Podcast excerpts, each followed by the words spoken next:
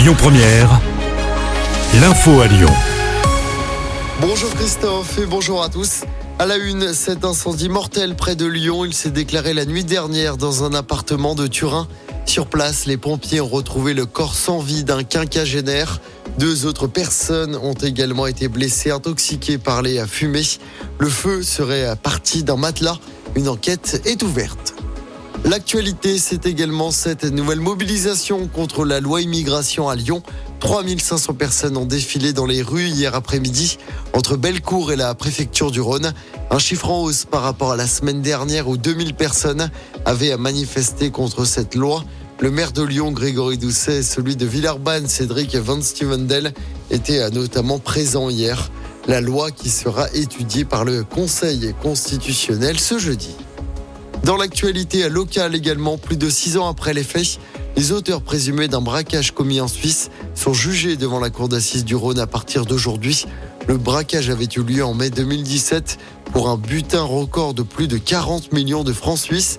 Six hommes sont jugés pour vol en bande organisée avec armes et enlèvement et séquestration des deux convoyeurs de fonds. La moitié des accusés est en fuite. Le procès doit durer pendant six jours. Et puis, mauvaise nouvelle pour nos portefeuilles, les tarifs de l'électricité vont augmenter à partir du 1er février entre 8,6 et 9,8% pour les particuliers. C'est ce qu'a annoncé hier soir le ministre de l'économie Bruno Le Maire. C'est la fin du bouclier tarifaire qui avait bloqué la hausse de ces prix. On passe au sport en foot. L'incroyable aventure se poursuit pour Saint-Priest en Coupe de France. Les Saint-Prios se sont qualifiés pour les huitièmes de finale pour la première fois de leur histoire. Ils ont largement battu Romorantin 4-1 hier soir. Le petit poussé de la compétition recevra Valenciennes, club de Ligue 2 en huitième de finale de cette Coupe de France. Le match se jouera le 6, le 7 ou le 8 février. Et de son côté, l'OL affrontera Lille au groupe Ama Stadium.